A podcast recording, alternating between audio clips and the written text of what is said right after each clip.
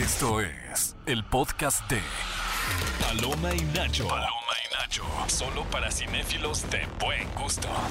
Y amigos, bienvenidos a un nuevo episodio del podcast de Paloma y Nacho, su espacio para nerdear a gusto, iba a decir nierdear. Pero- De hecho, ¿se te entendió algo un poquito diferente? Pero Ay, todos, no. ah, regrésenle para ver. así Echemos, usted- eh, también pechar hate, también pechar hate y para lo que la palabra que ustedes quieran lo que se permita. Bienvenidos a una nueva emisión. Estamos eh, muy felices de estar como cada semana, cada miércoles. Y si ustedes no nos escuchan los miércoles, pues hacen mal, deberían de poner su alarmita en el teléfono para que nos escuchen todos los miércoles. Insultados y regañados ya, en menos de un minuto. Ay, es que yo soy así, ya me conocen, ¿para qué me invitan? Pero bueno, a ver, oigan, el programa de hoy vamos a tener eh, a un invitadazo, tenemos a, mm, a Gabriel Mirex, quien es creador de contenido, pero él específicamente nos viene a hablar, no, nos viene a hablar de todo, de todo, de toda su carrera, pero antes de presentar a Gabriel, déjenme les presento a mi compañera. Gabriela Mesa, hay puros Gabrieles Guau, en la Gabriela. mesa. Es Y cierto, yo soy Gabriel somos una trinidad de Gabo. La Trinidad. Bonito el nombre Gabo, ¿no? Gabo, me encanta. Visitando a, a María. Sí, ¿Cómo estás, Gaby? No, estoy. Ajá, Estoy, qué bueno. Estoy, estoy bien. Ya se Me me, quitó la ampolla que tenía en la lengua. Que me la pasaste a mí, Te la pasé. pero no piensen de manera directa, Ah, no, fue no. psicológicamente. Es como en It Follows, que traes como un chamuco que traes pegado y tienes que pasárselo a alguien más. Sí. Yo le mandé este como espiritualmente la ampolla a, a Héctor. Pero hablas bien, no se te nota según yo. Gracias, muchas gracias. Pero estoy, aquí estoy, estoy contenta sin mi ampolla. Oigan, y a propósito, y, y ampollas las que salen en los, en los dedos después de jugar muchos videojuegos, Eso. eh, me ha pasado, cabe mencionar. Yo creo que ya es un caso cuando dices, sí soy gamer, es cuando de la nada ves tus dedos y dices, ¿por qué me arde el dedo gordo? Así, el Ah, pulgar de tanto estar en el control. Y sí me ha pasado. O sea, eh, yo creo que la película de Gran Turismo de jugador a corredor, justamente creo que sí es un hito en, en el mundo de los videojuegos porque habla de algo muy palpable, ¿no? Que es que los videojuegos han llegado a un punto en el que la, lo virtual se traslada a lo real, ¿no? O sea, tenemos en estos últimos años todos los torneos internacionales, no sé, de League of Legends, Fortnite. que re- reúnen cuántos millones de personas, ¿no? En los estadios. He tenido la oportunidad, una vez fui a unas finales que estábamos en un estadio completo, eh, más, yo creo que más de 60 mil, 70 mil Wow. personas Que reunidas yo sigo sin viendo un entender cómo evento. funciona, aunque. Ya, lo aunque has se lo he explicado, ya se lo he sí, explicado. Sí, lo has explicado. Y ahora esta película que está basada en la historia real de Jan Man- eh, Mardenborough, que justo eh, fue un videojugador de mm, eh, Gran Turismo que lo pasaron a, a competir en las, en, en las Qué extraño, carreras reales, ¿no? Yo he de confesar que sí soy un ignorante completo en no los videojuegos, sino en las carreras. O sea, solo conozco que viene la Fórmula 1 y que hay que un Checo Verstappen y que el Checo Pérez y que, ajá, o sea, y conozco un poco de cómo funciona internamente y por qué sí hay una ciencia detrás de, las carreras, ¿no? Pero para eso también tenemos a mi queridísimo Gabriel Mirex, quien nos va a platicar acerca de eh, no solamente esta película, pero también vamos a nerdear muy a gusto. Gabriel, un gustazo. Hola chicos, ¿cómo están? Estoy súper feliz de estar aquí. Hola Gaby, mucho gusto. Creo Hola. que ya te había conocido. Y Sí, Uli. ¿cómo no? Si nos vemos seguido en las funciones de prensa, Sí, ¿no? sí, sí, en las premiers y en lo de cine. Sí. Ustedes todo. dichosos que los invitan. Cálmate, tú también andas ahí.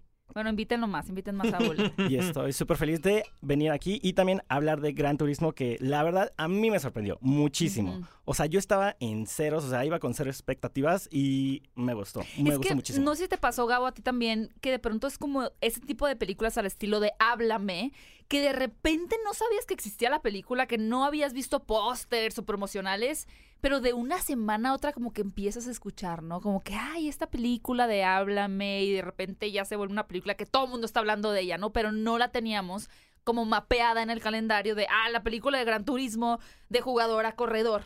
Entonces me imagino que eso te pasó a ti, ¿no? Justamente creo que conocía más el videojuego, o sea, digamos que todos conocemos Gran Turismo, o sea, hemos hablado, eh, llegado a escuchar de Gran, Gran Turismo, pero no de la película, o sea, yo no había visto el tráiler de la película. Y eso es algo muy curi- curioso porque muchísima gente que conozco no había visto ni el tráiler, no había visto el póster y siguió más por Gran Turismo, el videojuego, como dice Bully, que hay muchísima gente que conoce, o sea, que es gamer hoy en día y conoce más Gran el Turismo. videojuego que la película. Entonces creo que fue del videojuego a la película. Que es interesante porque podría caer en esta confusión de que se trataría de una adaptación de videojuego como Need for Speed con Aaron Paul, que también era un videojuego de, de carreras, y lo hicieron adaptación, pero tal cual como llevar, intentar llevar el lore del videojuego a, a la pantalla grande, que creo no funcionó tan bien, pero lo que es curioso aquí es justo lo que mencionaba Héctor, ¿no? Y me encantaría que nos contaras un poquito, eh, pues, esta historia que realmente suena a verdadera ficción, pero es una realidad, ¿no? De una persona que jugaba videojuegos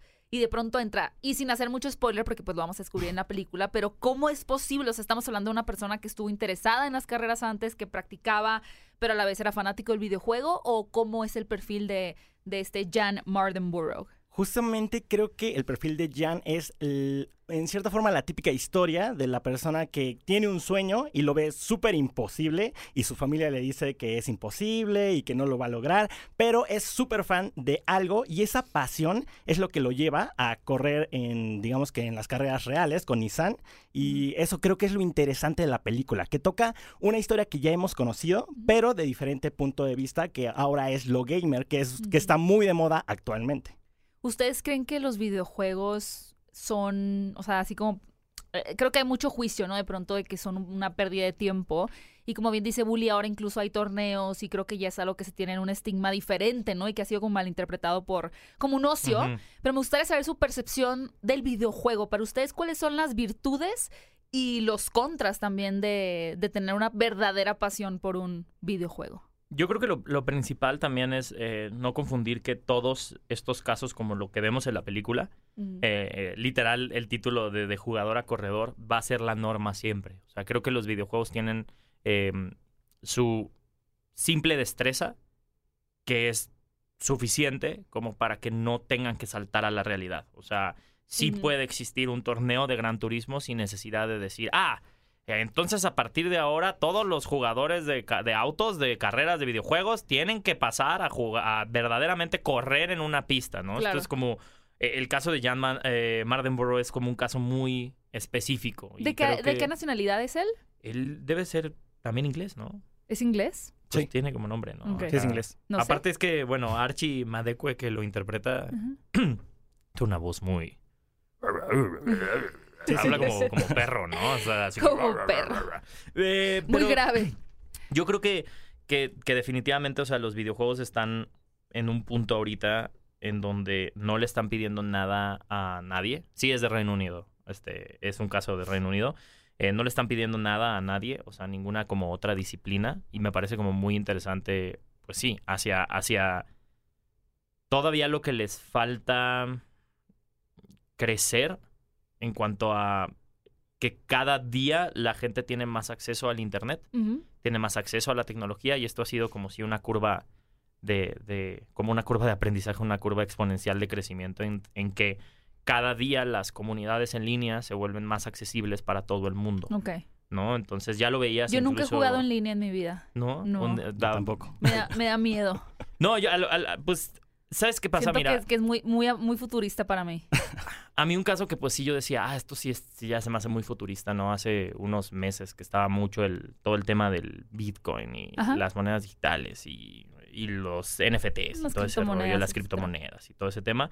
Eh, había, en muchos países de Sudamérica se empezó a acostumbrar a tener como minas de, de pues sí, o sea, de mineo de Bitcoin ujú.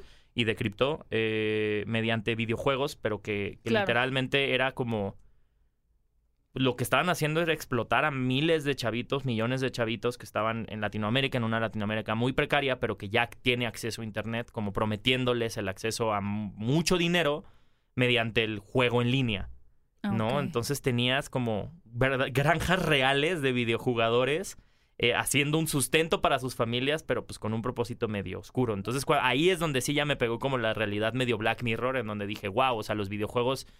Y, y justo los videojuegos sí se empezaron a ir a eso, ¿no? Muchas desarrolladoras empezaron a decir, ay, y si metemos NFTs, Y si empezamos a meternos con cripto y Mm. como que le dieron un frenón en seco porque dijeron, es que no, o sea, van a terminar volviendo los videojuegos un sitio de apuestas, ¿no? Le van a tener con la misma adicción que tienen, que tienen las apuestas y no se trata de esto, no se trata del dinero.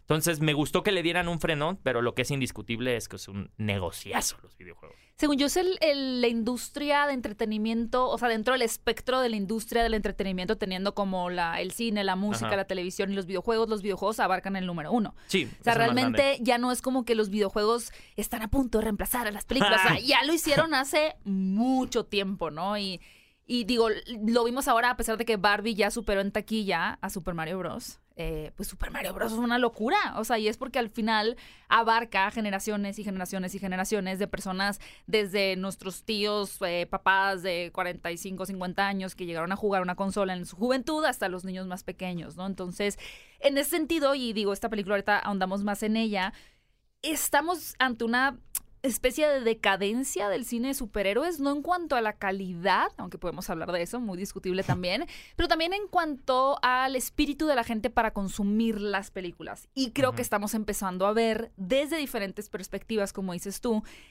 el cómo el cine entra en los videojuegos. Tenemos Super Mario Bros. Sí. eh, tuvimos la película de... mm, ay, Ay. contaron Eger- Egerton, la de Te- Tetris. Eh, bueno, Tetris. Que también es como una perspectiva diferente porque no es... Bueno, viene también desde Ready Player One, o sea, pero siento, a ver, pero lo que también- quería preguntar es, Ajá. ¿ustedes sienten que sea el futuro? O sea, ¿creen que en los siguientes 10, 15 años comencemos a ver no adaptaciones necesariamente como de, de Mario, o sea, como una nueva película de Zelda, sino ese tipo de narrativas en donde el videojuego forma eje central de la historia? Yo creo que tiene muchísimo potencial si lo hacen bien como lo están haciendo con Mario y con Gran Turismo. Porque puede pasar como con Marvel, que lo supo hacer para desarrollar un todo un universo, que ahorita está muy de moda lo de los universos, ¿no? Ajá. Está así como que todos quieren conectar sus películas con la de acá y con esta película. Siento que si lo hacen bien, lo pueden, lo pueden lograr y así superar la parte de los superhéroes. Porque, por ejemplo, en DC, DC realmente no, no está sabiendo cómo hacer las cosas, a diferencia de Marvel. Y la parte de los videojuegos junto con Mario Bros, con Gran Turismo, yo creo que tiene el potencial, si lo hacen bien desde el principio, para así lograrlo. O sea, realmente superar la parte de los superhéroes. Y eso que a mí, o sea, me encantan ese tipo de películas, Ujú. pero sí lo veo así. ¿Y tú, Héctor? Mm, yo siento que todavía estamos en una etapa muy verde. O sea, todavía estamos como cuando empezaban a querer adaptar eh, superhéroes al cine. O sea, tú dices como en los 2000, Sí, todavía estamos en la épica Electra, los Cuatro de- Fantásticos, Ah, estás diciéndolo el mejor Ghost ejemplo, Rider, ¿no? ajá. Siento que esa época. eh, si lo ves, no sé, películas como Uncharted, la última de Uncharted, eh, si lo ves como películas, incluso Mario, o sea, incluso siento que todavía están en una etapa muy... Tomb Raider con Alicia Ajá, Vikander Tomb Raider con, con Alicia Vikander. Todavía Tomb Raider creo que se salvaba un poquito, pero gustó. la siguen, eh, yo creo que todavía siguen, la industria sigue tomando a los videojuegos como un chiste.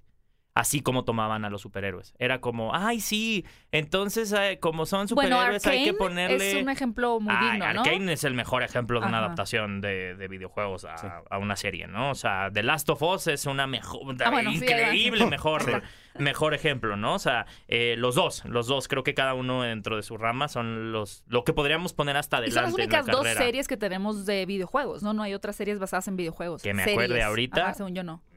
Creo que, yo me acuerdo Sí. Arcane. Pero siento que todavía lo toman como un chiste. O sea, todavía lo toman como, ¿por qué ven videojuegos? Ah, porque hay adrenalina. Entonces hay que poner adrenalina. Entonces siento que todavía aquí es como el mundo virtual. Uh, y sale el- oh, de la nada el control del PlayStation se vuelve un carro. Es como todavía hay un cierto como... como ¿Pero esto pasa en esta película?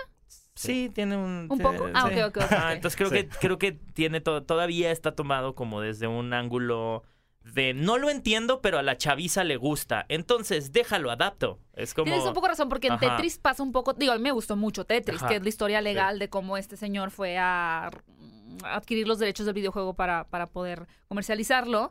Pero también le meten estas cosas como con 8 bits Sí. y como que tiene que tener este toque juguetón. Sí, también Mario es como de, pues ¿por qué Bueno, le Mario metemos historia? No tiene que tener historia. La gente juega Mario porque son niveles y es como, jeje, no, eh, Mario sí tiene historia, hay mucha historia.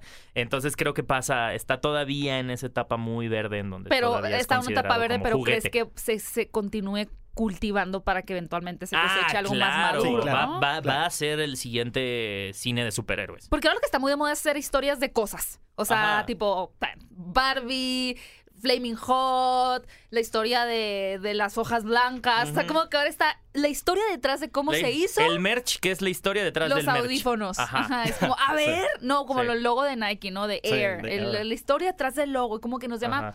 Creo que es esa fantasía que tenemos a veces como de cómo lo hicieron, ¿no? Esos programas que había antes de televisión de vamos a ir a la, a la fábrica a ver cómo hacen los chocolates y lo, oh, así, como que te emociona mucho conocer el proceso detrás de las cosas que tú eh, consumes como cotidianas, entender de dónde vienen y más si están bañadas con historia motivacional. Y en ese sentido te quería preguntar, ¿tú saliste de alguna manera motivado? ¿Es una de esas películas que dices, ah, puedo lograr mis sueños o no necesariamente? Fíjate, Gaby, que yo tenía, o sea, como que un miedo, o sea, de que nada más fuera una película de estas de que promocionan al videojuego. O sea, como de que de que te dan ganas de jugarlo y de Que te, comprarlo. te deja un y código de- QR al final para que lo escanees y te lleve a la compra, ¿no? Justamente, o sea, yo tenía muchísimo miedo porque iba con cero expectativas, pero dije, Gran Turismo, una película que no se ha hablado mucho de, digamos que de ella. A lo mejor esto es como que un comercialote hecho película, ¿no? Y la verdad es que me sorprendió, o sea, a mí yo sí sentí esa adrenalina. Yo soy fan de las carreras de la Fórmula 1, ¿Viste pero Ford no- contra Ferrari? Sí.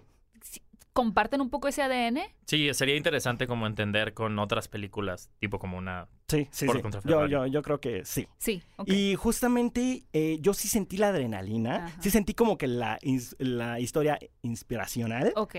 pero eh, siento que la película sí funciona por, por la misma historia de la película y no porque, ah, mira, es como Gran Turismo y nada más a los que juegan Gran Turismo les va a gustar la película. Sino Claro. yo creo que una persona que no ha conocido Gran Turismo en su vida Ajá. le va a gustar. ¿Y este, este personaje mm, sigue compitiendo? ¿De, ¿En qué época se sitúa la película? Me parece que es en el, o sea, el, el chavo creo que es del 2011, me parece. Unos Ajá. 10 años más o menos. Ajá, Ajá. entonces es bien interesante porque también esto de que sea basado en una historia real, o sea, como que lo hace más... Siempre, siempre. Sí, Sí, claro. Todo, cuando dice va- cualquier cosa, pero está así, Es la vida del elote, basada en esto, es como, sí, Flaming real, sí Hot, basada en la pasó. historia real. sí. Hay, hay un factor ahí que, que como yo sí soy víctima Sí. de las historias basadas en hechos Sí, justamente, o sea, que- sea como de como el conjuro, este tipo de Pues cosas. está basada como en- de- Sí, sí, sí, sí, exactamente. Claro. Anabel, existe. No, pero es interesante porque, y bueno, algo que me llamó la atención a mí, porque no sé cuándo fue la última vez que vimos Orlando Bloom. Yo creo que Orlando Bloom fue un nombre que, digo, Piratas del Caribe Sí, y un montón de películas movió mucho. Fue en Piratas del 2000. Caribe, ¿no? Sí. Fue la última de Piratas del Caribe donde Will vimos... Turner. Ajá. No, seguramente salieron otras producciones No, británicas que no vimos Piratas acá. No, él solo aparece. Él solo aparece. él solo ha existido. Lo descongelan para sí, Piratas sí, lo del meten en un barco congelado y lo. Justo estoy ¿Qué buscando. tal Orlando Bloom eh, en esta película? Fíjate que... ¿Está casado con Katy Perry ella? ¿Él? Sí. ¿Mande? Sí, están Sí. casado con, está Sí, casado con Katy. Perry. Ajá, Ajá. sí, justo. Yo lo sentí como una parte especial, pero siento que David Harbour le ganó más en protagonismo. O sea, me gustó muchísimo más la actuación y el papel que le dieron a David que a, a Orlando. O sea, Orlando yo lo siento un poquito flojo y sí, yo ¿Como lo veía... contenido? Ajá, sí. Y yo lo veía como más de los piratas. O sea, me acordaba mucho de los piratas Will del. Ajá, sí. Sí, yo creo que se dedicó a ser papá un rato. Sí. Esa de haber sido Sí, me lo mi imaginé teoría. así con un, como un mandil como de tiburón con la canción de Claro, Last además tien- a- aparte tienes a la Katy Perry ahorita haciendo residencia en Las Vegas o estaba en su residencia en Las Sí, Vegas ya. estos últimos años, entonces tiene mucho sentido también. Pero entonces, ¿tú qué crees que fue lo que le llamó tanto la atención de esta película? Digo, porque dinero no creo que les haga falta, ¿no? Está casado también con Katy Perry y las regalías de Piratas del Caribe. Pero ¿cree- ¿qué crees que le llamó la atención a Orlando Bloom de esta película como para querer regresar al cine después de cuántos años fueron? ¿Siete, más o menos? Sí. Creo que su papel de el innovador, o sea, él es el que presenta la idea a Ah. Nissan. Mm, Entonces es como que Quería yo ser soy... el Steve Jobs. Exacto. Es el puente. Exacto. Conecta. Entonces él es el que le presenta la idea a Nissan y es como que pasa de los videojuegos a las carreras. Entonces siento que es importante, pero en actuación el papel de David me, me gustó más. Pues es que David Harbour es el Es un mentor, gran ¿no? actor. Sí, Qué un lástima que no le fuera bien en Hellboy, ¿eh? Ah, eso fue prejuicios de la gente. ¿A ti te No, gustó Pues es que no creo que haya sido su actuación. o no, sea, no, no, por pues, eso. Qué él- mal que estuvo creo- enrollado en una historia que no... que Claro. no O sea, funciona. siento que David Harbour es una de esas promesas de actores veteranos, pero, o sea, que llevan un ratote, pero no han tenido un, un, un Ah. gran breakthrough, por ahí, por así decirlo. Y siento que él ha continuado Tienes como, razón. como estirando la liga a ver hasta dónde, hasta dónde estira, hasta dónde revienta. Y mucha bien. gente lo sigue como colocando como el de Stranger Things. Claro. No, es como el señor Sí. de Stranger Things. Claro. Sí. Pero creo que cada vez tiene más nombre. Tienes Que creo que a mí lo que me gusta mucho es ver eh, de Archie Madekwe es cómo lo, lo están también empujando, ¿no? Cómo sentiste al protagonista de esta historia, porque al final creo que muchos se recargan completamente en su interpretación. Fíjate que yo al inicio de la película me estaba aburriendo un poquito. O sea, sí, sí, sí. o ¿A sea, él a dónde- en dónde lo hemos visto antes, Archie? No es nuevo. E- Eso que yo. es un actor en Debe ser en un ascenso. actor Tea- inglés. de sí. teatro, De desde los teatro, tres años ajá, sí, estuvo en el sí, musical sí, de sí, Billy sí, Elliot sí, y luego sí, que ya, ya, ya sí, yo porque yo no lo había visto antes en una película o alguna producción. Y yo siento que, o sea, su papel... Ah, estuvo en Midsommar. Ay, Ok, es no. uno Ya. de los amigos. Es uno de los amigos. Ujú. Ah, estuvo ok. en Midsommar. Ya, porque sí estaba pensando en Midsommar y no, no recordaba realmente Sí. a él. Es que nada más todos se acuerdan de Florence Pugh con la corona en la Estuvo en. Bot, estuvo en Bot tiene miedo, también estuvo en Sí. Muy bien, muy guapo, muy guapo el niño. Sí es nuevo. Sí, sí es nuevo. Está, está creciendo. Sí, creo que en su papel, o sea, al principio es bastante flojo, o sea, la historia. Ah. Pero esto es lo que me, me pasó a mí y eso es lo que puse en mi comentario para, para Sony. O sea, que la historia va, yo creo que de cero a 100. O sea, como que vas, a- vas sintiendo que estás acelerando. Y eso es lo padre de ajá. Gran Turismo de la película. Porque, o sea, como que vas, o sea, poco, poco, poco, poco, poco, poco, y acelera, y acelera, acelera. Y al final ya sientes la adrenalina de la película. Y es, eso es increíble en la experiencia de ir a vivir esta película como es Gran Turismo. ¿Crees que estas a ese tipo de películas que, digo, como Interestelar, que generó una generación de físicos y Oppenheimer generará otra generación de físicos, espero Ajá. que no, que no- no destructores con bombas. Pero ¿crees que esta mm, película genere o provoque como a una generación de corredores? ¿O de Mm. jugadores? Yo creo que de jugadores. De O sea, de jugadores. jugadores sí, porque la gente va a ver, ah, miren, si en Gran Turismo y en Nissan pasó esto, a lo mejor yo que juego League of Legends. A lo mejor que un Mario Kart. Exacto, Sí, si juego Mario Kart me ponen a, A competir. a Sí me competir empodera, Mario ¿eh? en No crean. Fórmula 1. Sí, quisiese yo tener mis ít- ítems para Oye, hay gente, a eso es a lo que me refiero, o sea, hay gente que sí ha aprendido a manejar gracias a los videojuegos, así que pues prácticamente, no sé, hay mucho chiste, ¿no? De, no me acuerdo qué última película vi un chiste que sí fue de ¿dónde aprendiste a manejar? Y de los videojuegos. No, digo, en las tortugas ninja hacen un chiste de eso, De ¿no? Forza, ¿Te acuerdas cuando es del Forza Horizon, ¿no? Que dice como, ¿y dónde aprendiste a manejar? en el Forza Horizon. Ah, este, este Donatello, ¿no? Qué divertido. Oye, Gabriel, antes de que nos despidamos, me encantaría también que nos hablaras acerca, acerca de ti, acerca de tu canal de YouTube. Eh, ¿Qué temas tratas normalmente en tu canal? Ok, en canal de YouTube. Es bien chistoso porque yo inicié hablando como de, de cosas así como de ejercicio y así, pero... lo- Oh. sí, es muy ¿Cómo? ¿Qué, chistoso. qué ejercicios hacías? O sea, yo hice como una transformación física, o sea, como un blog. Ah, ok, ya, ya o sea, entendí. Y lo fusioné con, en ese tiempo estaba Endgame, estaba pasando. Ajá. Entonces lo fusioné con Thor, con Chris. Hemsworth, ¿no? Ya. Entonces le fue bien y la gente empezó a conocerme por lo de ejercicio, pero también por los superhéroes. Ajá. Y es ahí cuando empecé a hablar de películas, de datos curiosos de superhéroes. Y mi primera vez que hablé de alguna película fue de New Mutants, desgraciadamente. Oye, bueno, es que justo te tocó la pandemia. Bueno, justo te Era el regreso de Ajá. la pandemia. Sí, y justamente. Esa película la estrenaron en 2020, creo, incluso. Sí, 2020. Y ahí ya empecé a hablar de superhéroes, de, de datos curiosos, de geek, Star Wars, o sea, todo lo de Marvel, todo lo de Disney. O sea, soy un chico muy Disney, la verdad. Somos de- una generación Disney, la Sí, verdad. sí, Inemita- sí. Inevitablemente. Inevitable. Inevitablemente, Inevitablemente somos chicos somos- Disney. Sí. Y ya fue así cuando empecé. Oye, ¿cómo te pueden encontrar? Ah, me pueden encontrar como Gabriel Mirex en todas mis redes sociales, en todas. Pues ya lo escucharon, sigan a Gabriel y te agradecemos por estar aquí en el espacio de Paloma y Nacho. Nosotros eh, les recordamos que nos pueden escuchar todos los sábados en punto de las 10 a.m. en XFM 104.9 y escucharnos cada miércoles. Ya, ya, o sea, si ustedes ya están escuchando esto, ya está eh. Gran Turismo, iba a decir Drácula de jugadora corredora. Te encanta a ti eso. Me encanta Te ese título. encanta. Gran Turismo de jugador a corredor. Pásele a las salas de Cinépolis a ver esta gran película en la ¿En qué formato? ¿La pantalla más grande? Yo creo que en 4X. Oh. Uh. Yo estaba viendo la película y lo veía en 4X y decía, esto es para 4X, sí o sí. Oh, pues tocará ver en dónde, en dónde te encontramos funciones. Vaya a de sentir algo, 4DX. vaya usted a 4X para sentir. A que sienta sentir algo, por favor. El acelerador. Oigan, y a nosotros nos pueden encontrar. ¿Cómo te pueden encontrar en redes, Gaby? A mí me pueden encontrar como arroba Gaby Mesa 8 en Twitter. Y, bueno, en X y en Instagram. Twitter, Twitter. Ya, pues hay que X no evolucionar. existe, Twitter. Bueno, Twitter, pues. Y a mí me encuentran en Twitter, en arroba Héctor Trejo. y en todas las redes también. Pues nos escuchamos en el próximo episodio de Paloma y Nacho.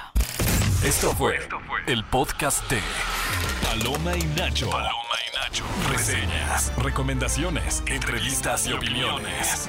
Paloma y Nacho. Solo para cinéfilos de buen gusto. Escúchanos en vivo todos los sábados a las 10 de la mañana en Nexa FM 104.9.